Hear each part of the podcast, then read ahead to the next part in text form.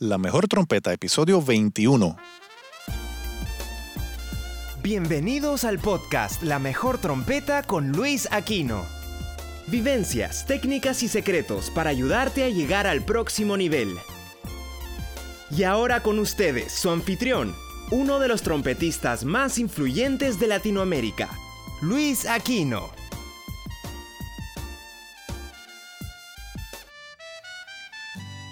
Saludos a todos y bienvenidos a este episodio número 21 del podcast La Mejor Trompeta. Yo soy Luis Aquino y en este episodio quiero hablarles de un tema súper bueno, súper interesante y que es delicado también, que muchos temas son delicados en el mundo de los trompetistas para las personas que no son músicos, me gusta que escuchen este podcast personas que no son músicos. Y les advierto que aunque es bastante técnico este episodio, no es algo foráneo para las personas que no saben música. Y me voy a explicar inmediatamente. El título de este episodio es El vibrato ya no se usa y ya mismo voy a explicarles por qué lo titulé de esa manera. Y ahora hablo con las personas que no saben música. Vibrato es ese movimiento de aire cuando oyes un cantante que hace que canta una nota larga y suena ah, ah, ah, como que en vez de sonar ah, suena ah, eso es vibrato, estás vibrando tu nota larga. Y ahora, para referirme tanto a las personas que saben música y los que no, hay una buena mayoría, me atrevo a apostar, de los cantantes, por lo menos en música popular, que vibran sus notas, utilizan bastante vibrato o en algún momento lo utilizan. Uno, un ejemplo de eso es, se me viene a la mente Mark Anthony, que usa un vibrato súper bonito para mis oídos. Sin embargo, también existe un cantante que se me viene a la mente rápido también, que fue Don Tito Rodríguez, y él cantaba casi hablando, que tengo entendido que al principio cuando él comenzó a adquirir fama, lo criticaban algunas personas porque supuestamente si no se vibraban las notas no era realmente cantar. Como toda la música está sujeto a debate y hoy en día la gente debate muchas cosas en cuanto a la música. Estamos en unos tiempos muy interesantes. Cada quien tiene su opinión, cada quien quiere que se le escuche su opinión y, en mi caso, las opiniones que yo tiendo a respetar más son las opiniones de las personas que han logrado lo que yo quiero lograr. Los demás, para mí, están especulando, o exagerando, o mintiendo. Dicho esto, continuamos con el tema que es el vibrato. En julio de 2016 tuve el honor y la dicha de ser uno de los profesores en el Festival Más Palomas en Gran Canaria, en España. Allí pasaron muchas cosas bien interesantes y hubo un incidente bien corto en una conversación que tuve con el colega David Pastor, un gran trompetista de España, Entiendo que David es oriundo de Valencia. Si no es así, David, discúlpame, eh, pero quiero que ustedes sepan que David es una persona muy interesante. David es muy, a veces corto en sus comentarios, pero es sustancioso cuando habla. Es un tremendísimo jazzista y tiene sus puntos de vista bien fuertes, como entiendo yo que muchas veces debe ser. Y David fue quien me dijo, el vibrato ya no se usa. No recuerdo exactamente el contexto en ese momento en la conversación, pero se me quedó ese comentario. Cuando él me dijo esas palabras, el vibrato ya no se usa. Yo me quedé como que, ¿qué? Sin embargo, en ese momento yo no tenía tiempo de hablar mucho con él en detalle ni ni de indagar más en cuanto a esa opinión. Yo asumí varias cosas. Primero, David es jazzista purista. De hecho, el compañero David Pastor es tan bueno en jazz que allí en el Festival Más Palomas, que él fue de profesor un par de días, fue una estudiante de saxofón que ya toca jazz a coger clases con él. Cuando un saxofonista va a coger clases con un trompetista y de lo que van a hablar es de jazz, debemos asumir que el trompetista es de alta jerarquía en jazz. Y David Pastor, para mí, sí que lo es.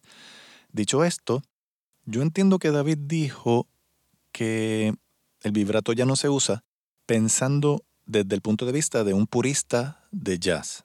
Entiendo yo también que uno de mis héroes, Claudio Roditi, tampoco vibra mucho.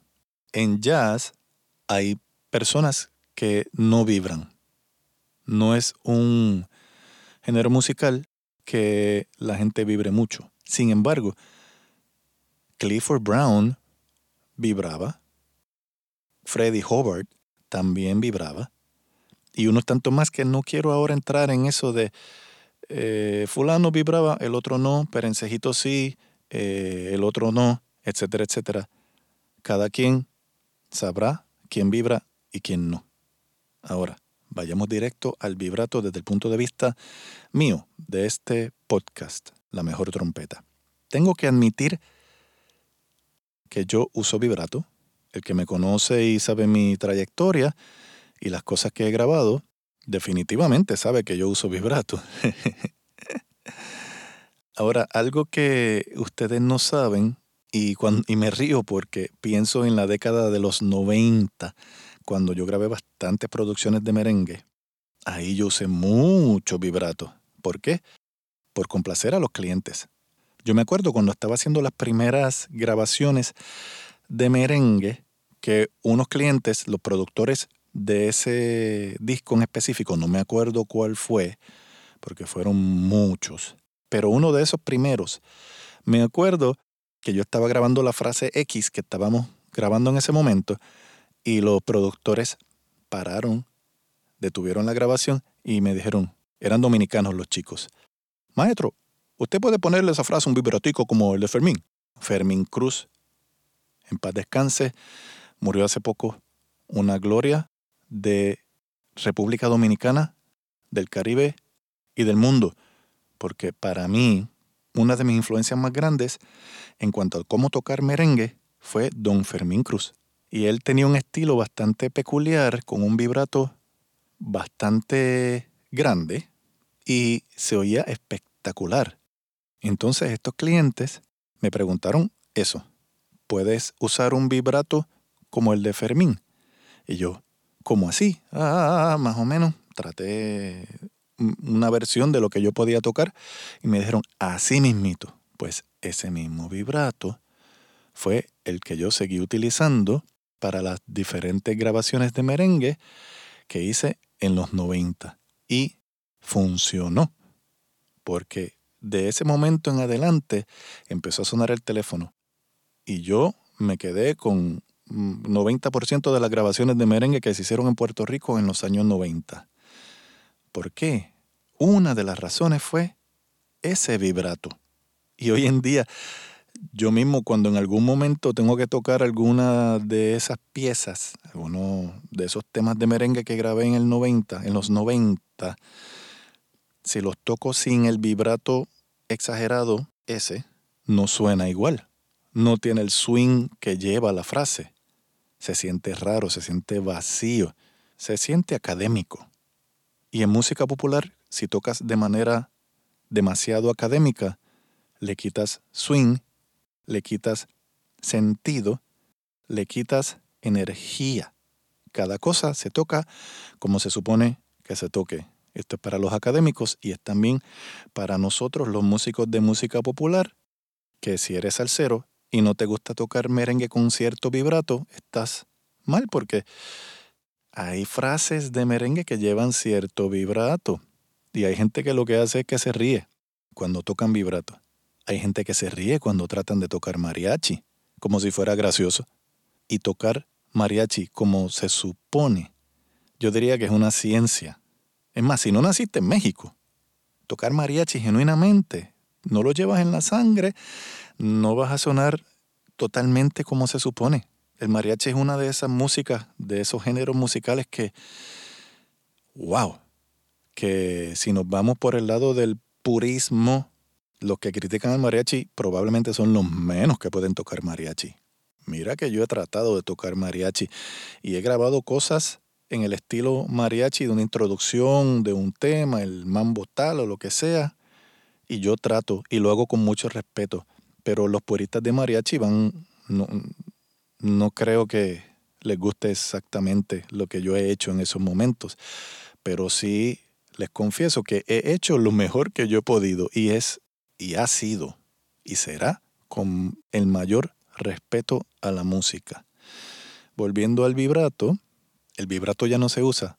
Mm, hay frases en las cuales tú tienes que cantar y sí, se puede cantar sin vibrato. Es cierto. En la ópera obviamente eh, mm, sin vibrato, una ópera eh, suerte. Pero en trompeta hay veces que sale un vibrato pequeño justo al final de la frase. Es el que yo llamo vibrato que sale del alma. Pero hay veces que hay compañeros que tocan una nota y desde el principio de la nota comienzan a vibrarla. Mal gusto. Eso no se hace así. Porque entonces estás tocando mecánico. Pa, pa, pa, pa. Eh, no. Pa, pa, pa, pa. Depende. Todo es relativo, nada está escrito en piedra, pero si vas a tocar cada nota que sale por la campana de tu trompeta y vas a vibrarla desde el principio, no te estás gozando la nota. Las personas que más me han llegado a mí cuando tocan, trompetistas, han sido personas que no vibraban la nota desde el principio. Maynard, por ejemplo. Maynard tenía momentos en los que no vibraba cada nota desde el principio. Y Maynard es una de nuestras influencias. No debe ser la única influencia, porque hay tantas formas de tocar, Dios mío. Eso sí, si hay que tocar algo en el estilo de Maynard en algún momento, eh, hay que usar vibrato, definitivamente. Dicho esto, en la salsa se usa el vibrato en algún momento.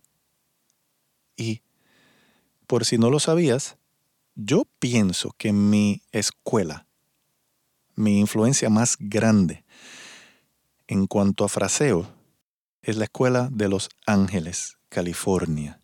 Mis héroes en cuanto a fraseo son pocos. En cuanto a música popular, lo que yo hago y el estilo en el que toco. Jerry Hay, Chuck Finley, Gary Grant. Esos son, desde que yo era jovencito, los tipos que yo he estado escuchando y los que me traspasaban el alma cuando estaba yo escuchando algo que ellos grabaron, juntos o separados, que juntos hicieron muchas cosas. ¿Quién más influenció muchísimo en la forma en que yo toco, fraseo e interpreto la música popular? Dos personas que tú quizás no sabes quiénes son, pero uno falleció y se llamó Vicente Cusi Castillo, que mucho lo he extrañado.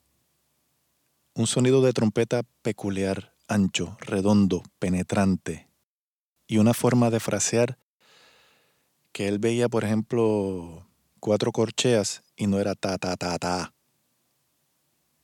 Si tú ves cuatro corcheas en salsa y tocas todo ta, ta, ta, ta, yo no quiero tocar al lado tuyo, que Dios nos libre de estar al lado uno del otro tocando. Cusi siempre hacía paparapá, por lo general. para para para para Una influencia que viene del jazz y a él también le gustaba la forma de tocar de Los Ángeles. Otra persona de Puerto Rico que influyó mucho, influye mucho en la forma en que a mí me gusta que suenen las cosas en salsa, se llama Ogi Antomatei. Yo me enteré de la existencia de Ogi cuando estuve tantas veces escuchando de frente la orquesta de Bobby Valentín. Cuando en los 80, principios de los 80. Es más, en los 70 altos, que yo empecé a tocar trompeta, si recuerdo bien, en el 77, que en este año 2017 cumpliré, si Dios quiere, 40 años tocando trompeta. Pues Ogi Antomatei, su forma tan intensa de tocar, de frasear, el gusto increíble musical que tiene fraseando y en sus solos. Yo quisiera tocar los solos míos con el gusto que Ogi Antomatei los hace porque vivo está. Y qué bueno. Él, yo, yo no he hablado con él en persona, de esto. Nos hemos saludado muy pocas veces. No somos amigos, no, no compartimos, pero aquí yo les dejo de testimonio que Ogian Tomatei es una de las personas que a mí me ha influenciado muchísimo en mi forma de frasear. Esos son los dos. Hay otros más porque Puerto Rico es una tierra de trompetistas, pero yo, como decidí especializarme en cierta, de cierta manera, yo escogí esos dos gustos musicales, Vicente Cusi Castillo y Yogi Antomatei, e hice mi propio package, ¿verdad? Paquete, mi, propio, mi, propia versión. En Puerto Rico, como hay tantos trompetistas buenos, pues nos llevábamos uno al otro a frasear las cosas de cierta manera. Sí, Los Ángeles ha tenido mucha influencia en la escuela de cómo tocar, cómo frasear trompeta en Puerto Rico. Y qué bueno. Pues regresando a David Pastor, trompetista de Valencia, España, a David no le gusta mucho esa escuela de Los Ángeles y cada quien con su gusto, cada quien con su opinión. Así que la próxima vez que vea a David, vamos a tener que abrir una botella de vino y estaremos hablando no sé cuántas horas de esto. Va a ser una conversación muy divertida y espero que suceda pronto. Sin vibrato no hay música. Sin vibrato casi nadie puede cantar hasta las mismas personas que están un poco ebrias cantando en algún momento en una fiesta que empiezan a cantar porque alguno tiene algún talento o simplemente quiere cantar, algo de vibrato le sale en la voz. Este podcast es de trompeta y en trompeta hay estilos en que no se usa vibrato. Obviamente, bendito sea Dios, pues claro. Pero de ahí a decir, a aventurarnos a decir que el vibrato ya no se usa es un poquito mm, se nos pasó la mano. Porque, ay, por más que yo quisiera, en la trompeta nada está escrito en piedra, solamente el buen gusto musical. ¿Y qué es el buen gusto musical? Lo que suena bien, volviendo a las cuatro corcheas. Si cada vez que ves cuatro corcheas tocas ta, ta, ta, ta, no quiero tocar contigo, lo repito. Papa para, para papa, paparapa, pa, no sé. Hay varias versiones, pero hay que inyectarle vida a la música y parte de la vida es vibración. Por eso, vibrato. para, para, para, Yo no soy cantante, para nada, canto feísimo y desafinado, pero hasta cantando eso, yo casi no puedo cantarlo sin vibrato. Es más, voy a tratar. para, para, para, ¡Wow! Gran diferencia. Aprovecho y hago una confesión. Hay un tema que se pegó mucho hace un par de años de Mark Anthony, arreglo de Sergio George, bueno, entre Sergio y Mark, eh, mi vida. Paparara, paparara. chévere. A mí me enseñaron en Puerto Rico que cuando estás tocando octavas no se vibra. Y eso yo estoy de acuerdo. Pero en ese tema hay una frase que hace, los trombones hacen un pa pararara, parara, las trompetas contestan parara, parara, parara, pues en octava y yo vibré, un vibrato bastante ancho por cierto. ¿Y por qué vibré? Porque Mark me lo pidió. Si no, yo no hubiera vibrado. Parara, parara, Yo no hubiera vibrado, estoy tocando en octavas. Y las veces que tú me escuches vibrando y son octavas lo que se está tocando, es porque alguien me lo pidió. no es por el gusto mío. Así que, ay, me saqué eso del sistema, lo confesé, me siento mejor. Vibra tus notas, pero víbralas con gusto. Obviamente hay diferentes estilos de vibrato. Puedes vibrar lentamente, pa. Puedes vibrar rápidamente, pa. ¿Verdad? También muchas veces el tempo de la pieza te sugiere cómo vibrar. Y si piensas el vibrato que lleva el ritmo de tresillos de corchea, por ejemplo, un, dos, tres, pa, pa, ¿viste? Que no es exactamente tresillos de corchea, pero está por ahí. Eso es una buena referencia para tú saber qué lleva la pieza en ese momento. Un, dos, tres, un, pa, ba. Eso es como swing, ¿verdad? Pa, pa, ba. Y si es salsa, un, dos, tres, para, pa, pa, pa, ba. Un, dos, tres, para, ba, pa, ba, bo, pa. O para, ba, pa, ba, ba, pa. Suena igual de las dos maneras. Suena, suena bien de cualquiera de las dos maneras, con o sin vibrato. Pero yo espero que tú estés a un nivel suficientemente alto para saber que la música te va a decir cuándo vibrar y cuándo no. Pa pa pa para pa pa pa pa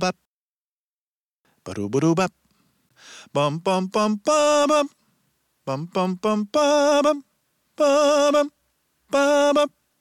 ¿Ves? Tampoco es que tienes que vibrar en cada nota larga que toques. Nada está escrito en piedra, lo repito.